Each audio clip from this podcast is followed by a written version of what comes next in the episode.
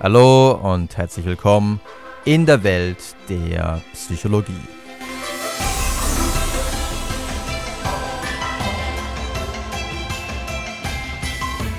Die Psychologie des Überzeugens oder das Elaboration Likelihood Modell.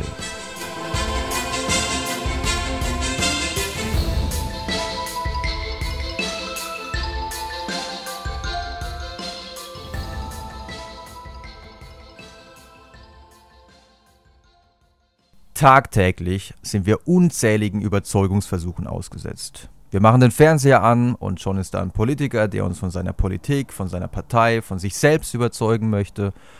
Schnell switchen wir den Sender und landen mitten in einer Werbung, in einer, vielleicht in einer Zahnpasta-Werbung. Und wenn wir dann flüchten und wieder den Sender wechseln, landen wir vielleicht in einer Autowerbung, in der gerade das neueste und tollste Modell eines deutschen Traditionsunternehmens vorgestellt wird. Wohin man also schaut, überall wird versucht, unsere Einstellung zu beeinflussen, überall versucht man uns von bestimmten Dingen zu überzeugen. Und was Psychologen, insbesondere Sozialpsychologen, schon seit vielen, vielen Jahren interessiert, ist, wie gehen eigentlich die Rezipienten, wie gehen also wir, die wir Ziel dieser Überzeugungsversuche sind, wie gehen wir mit diesen Informationen und diesen Botschaften eigentlich um? Wägen wir wirklich alle Pro- und Kontra-Argumente ab? Versuchen wir wirklich alles kritisch zu durchdenken und zu reflektieren? Versuchen wir wirklich, die Informationen, die wir bekommen, zu elaborieren? Sie also sozusagen auszuarbeiten, indem wir darüber nachdenken, was spricht dafür, was spricht dagegen? Oder gehen wir lieber einen einfacheren Weg, der im Elaboration Likelihood Modell als die periphere Route bezeichnet wird, oder lassen wir uns eher von solchen oberflächlichen Merkmalen beeinflussen, wie zum Beispiel der Stimme des Sprechers, das Aussehen des Sprechers, der Beliebtheit des Sprechers und der Prominenz des Sprechers oder auch des Expertenstatus des Sprechers. Also wenn, also wenn zum Beispiel in der Zahnpasta-Werbung ein Mann in einem weißen Kittel daherkommt und als Dr. Best vorgestellt wird?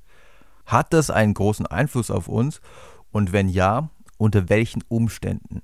Und genau dafür versucht das sogenannte Elaboration Likelihood Modell von Petty und Cacioppo Vorhersagen zu machen. Es geht also um keine geringere Frage als, unter welchen Umständen welche Methode, welcher Weg der Überzeugung der effektivere ist.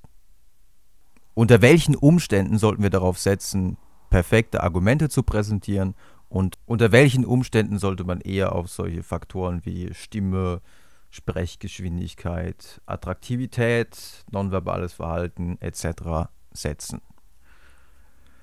Und laut dem insbesondere in der Werbewirkungsforschung wirklich sehr einflussreichen Elaboration Likelihood Modell ist einer der entscheidenden Faktoren Motivation wenn wir nicht motiviert sind, wenn das, wovon man uns hier jetzt überzeugen möchte, nicht sonderlich relevant ist für uns, also zumindest zum Beispiel um die Zahnpasta geht, ja, das ist so eine Sache, man weiß, dass es da keinen allzu großen Unterschied gibt zwischen den einzelnen Produkten.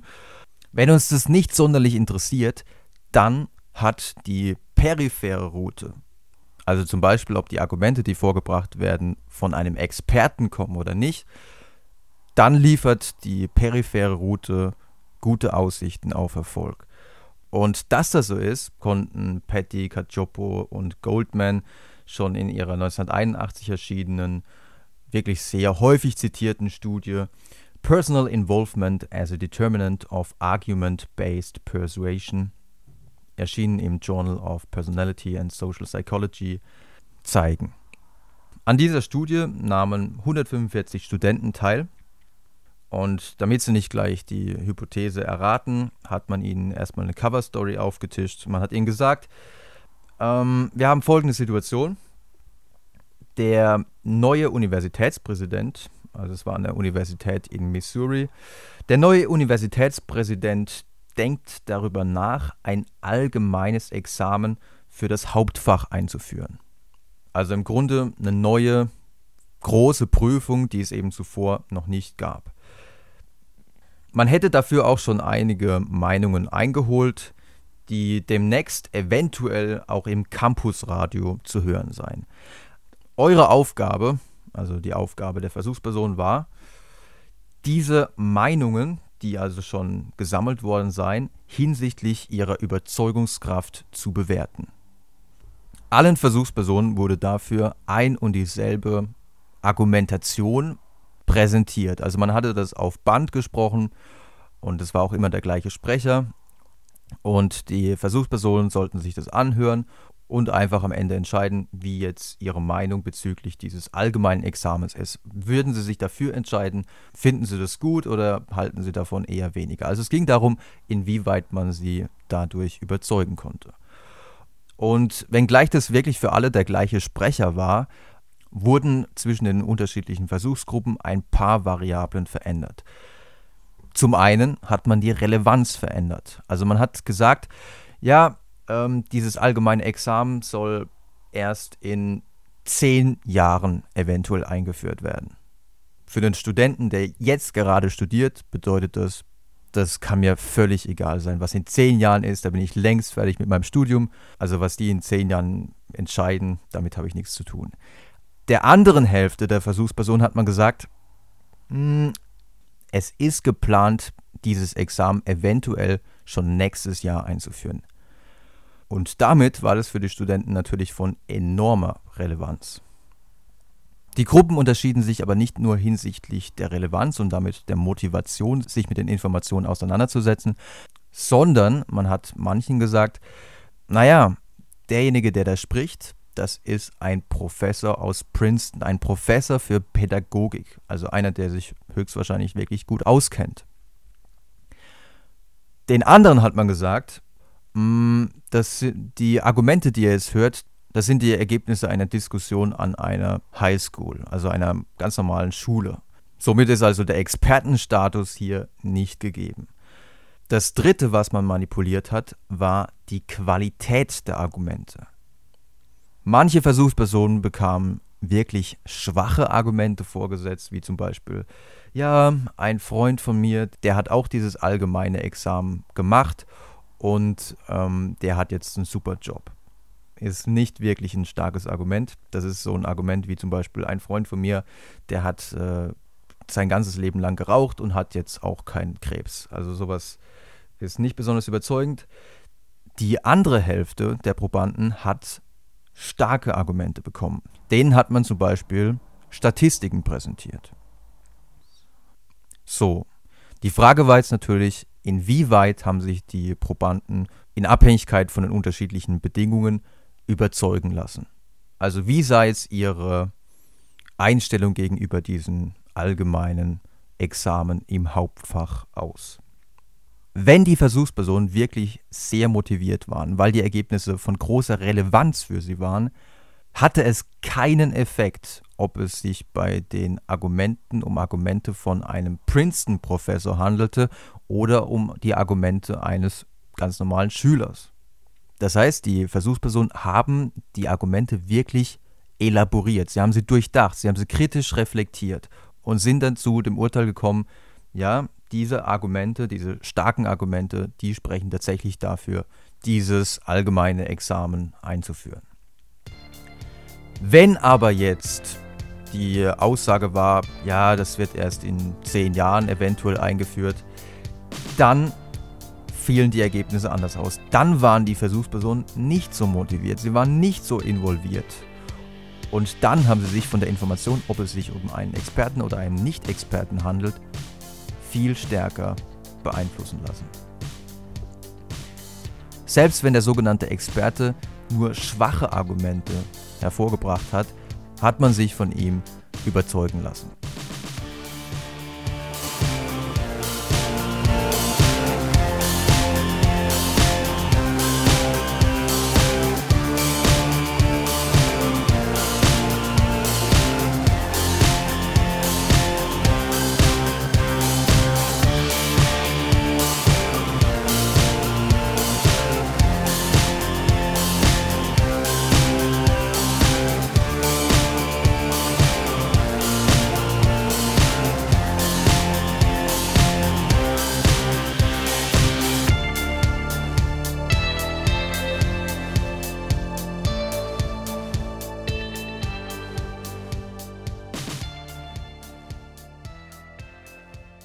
Das, was man für die Frage, handelt es sich bei dem Überzeugenden um einen Experten oder einen Nicht-Experten hat finden können, haben Petty und Cacioppo drei Jahre später auch nachweisen können, zum Beispiel für die Anzahl von Argumenten.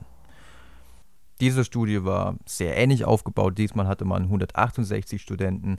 Diesmal hatte man ihnen eine andere Cover Story präsentiert. Man hat ihnen gesagt, ja, wir haben hier die Zusammenfassung der wichtigsten Argumente, die von einem Komitee erarbeitet wurden. Und dieses Komitee hat sich mit der Frage beschäftigt, und das war dann die gleiche Frage wie in der Studie zuvor auch, soll ein allgemeines Examen im Hauptfach durchgeführt werden. Und hier habt ihr einige Argumente aufgelistet, die von dem Vorsitzenden dieses Komitees zusammengefasst wurden.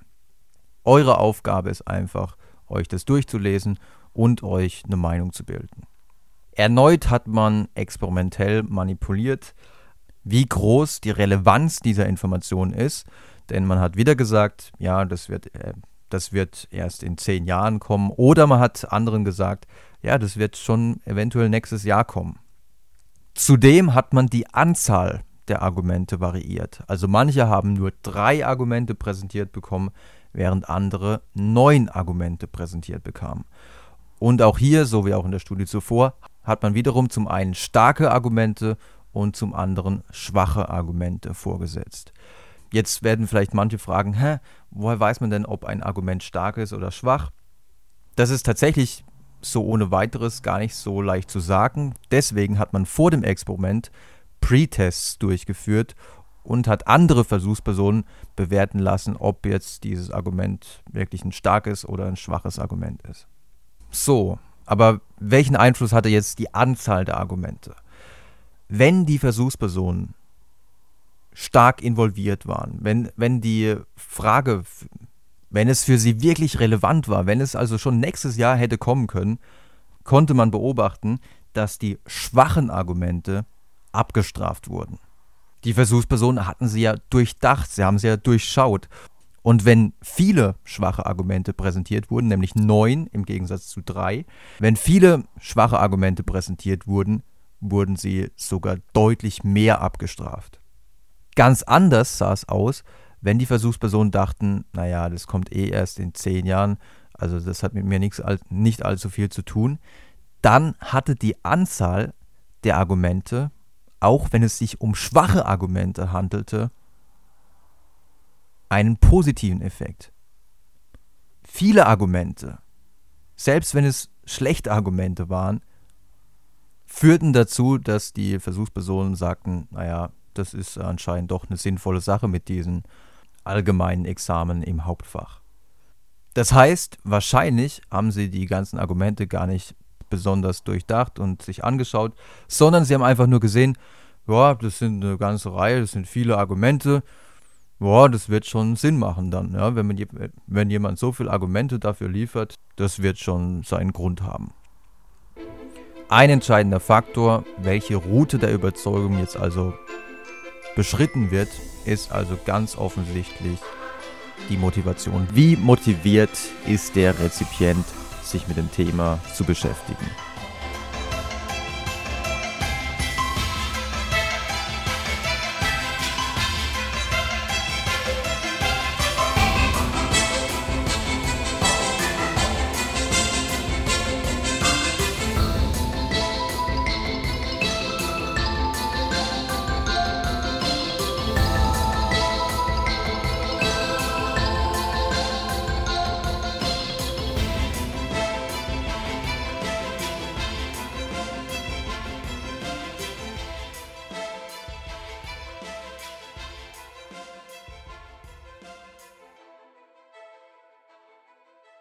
Ein weiterer Faktor, der vielleicht damit auch ein bisschen zusammenhängt, ist Müdigkeit. Wenn wir müde sind, dann sind wir zum einen nicht besonders motiviert, alles zu durchdenken. Zum anderen, wenn wir wirklich richtig müde sind, sind wir auch geistig gar nicht dazu in der Lage, alles genau zu durchdenken. Und genau unter diesen Umständen können solche peripheren, oberflächlichen Beeinflussungsversuche eine große Wirkung auf uns haben.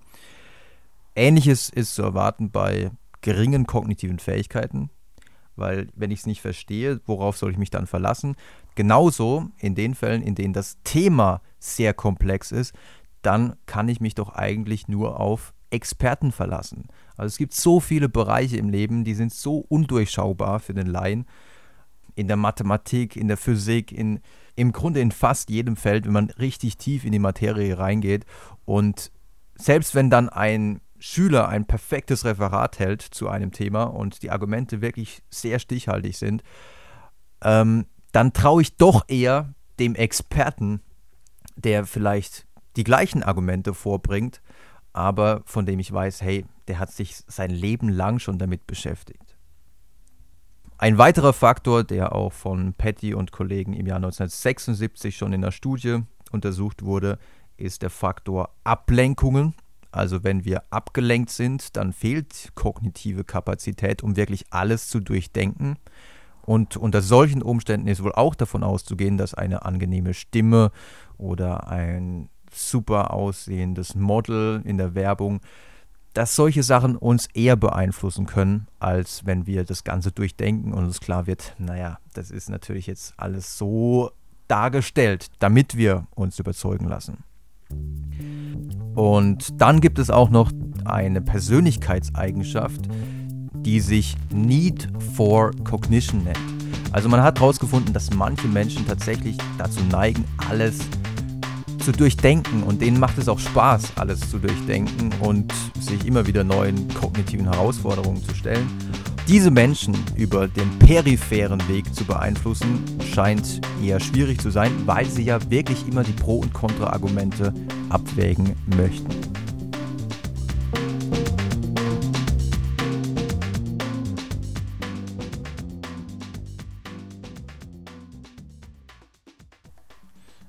So, jetzt zum Abschluss vielleicht noch ein, zwei Worte zu anderen Einflussfaktoren auf der peripheren Route, die uns beeinflussen können.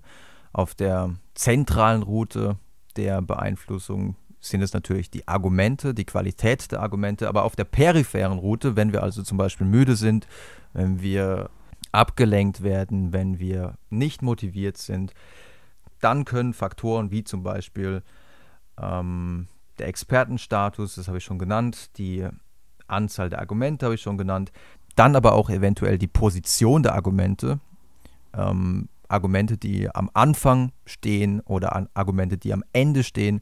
Äh, man spricht vom Primacy und vom Recency-Effekt. Solche Argumente sind wohl eher auf der peripheren Route von größerem Einfluss. Dann spielt natürlich auch die Glaubwürdigkeit der Informationsquelle eine Rolle. Wie viel Glaubwürdigkeit äh, schenke ich zum Beispiel einem Artikel aus der Brigitte versus einem Artikel aus dem Fachjournal Psychological Science. Ebenfalls auf der peripheren Route wohl erfolgreich sind Konsensusinformationen, das heißt Informationen, von denen gesagt wird, dass alle das sowieso schon glauben. Ähm, zur Zeit von Galileo Galilei waren zum Beispiel viele Menschen davon überzeugt, die Sonne dreht sich um die Erde und viele Menschen haben das jetzt nicht elaboriert, sie haben das nicht so in Frage gestellt, wie zum Beispiel letzten Endes Galileo Galilei. Ein weiterer Faktor ist sicherlich die Stimme, mit der etwas präsentiert wird. Auch wenn häufig solche völlig übertriebenen Aussagen die Runde machen, wonach die Stimme 38% deiner Wirkung auf andere ausmacht, der Inhalt zum Beispiel nur 7%.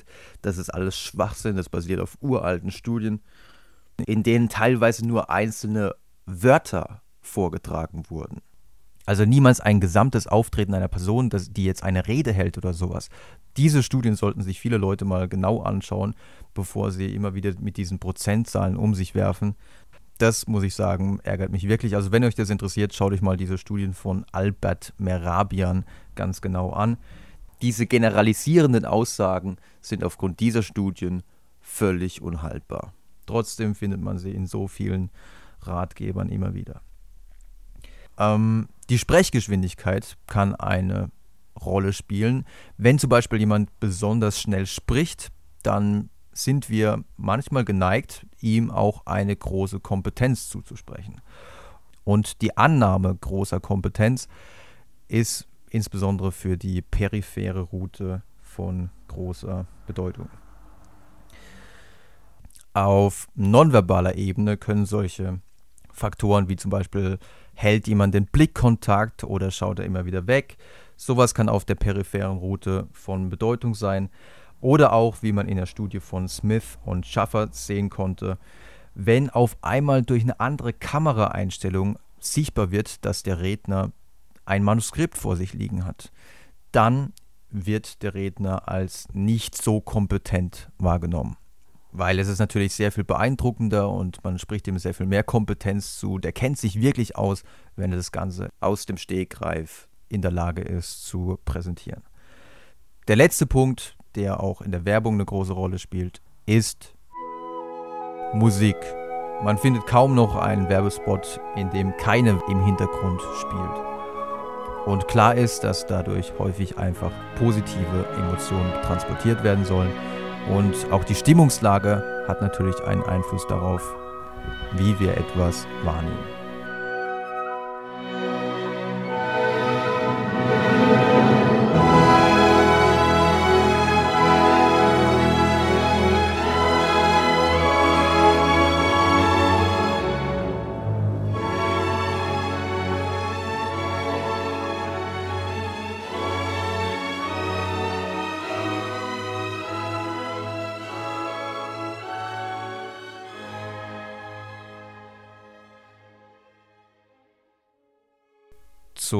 Abschluss habe ich noch eine gute Nachricht für alle mit hohen Need for Cognition Werten und für alle, die sich ungern über die periphere Route beeinflussen lassen, weil man möchte ja eigentlich, dass die Entscheidung, die man trifft, wirklich auf einer profunden Basis stattfindet.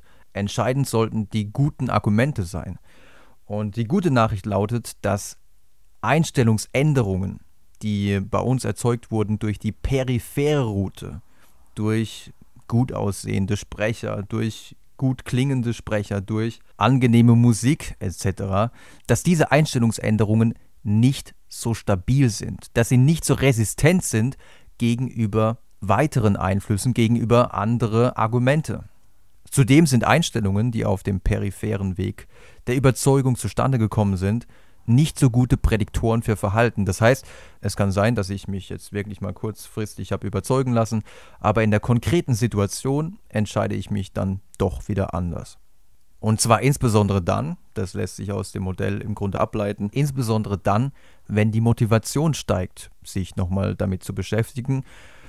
Ähm, wenn ich zum Beispiel plane, mir jetzt wirklich ein Auto zu kaufen, dann gehe ich doch nochmal ganz genau durch, was die Pro- und Kontra-Argumente sind weil das ist ja schon eine große Entscheidung. Und auch kurz vor einer politischen Wahl beschäftige ich mich doch nochmal intensiver, bin doch nochmal eher gewillt, alles nochmal zu elaborieren. Und dann kann es sein, dass eine Einstellungsänderung, die über den peripheren Weg erzeugt worden war, nochmal überdacht wird. Das soll es für heute gewesen sein.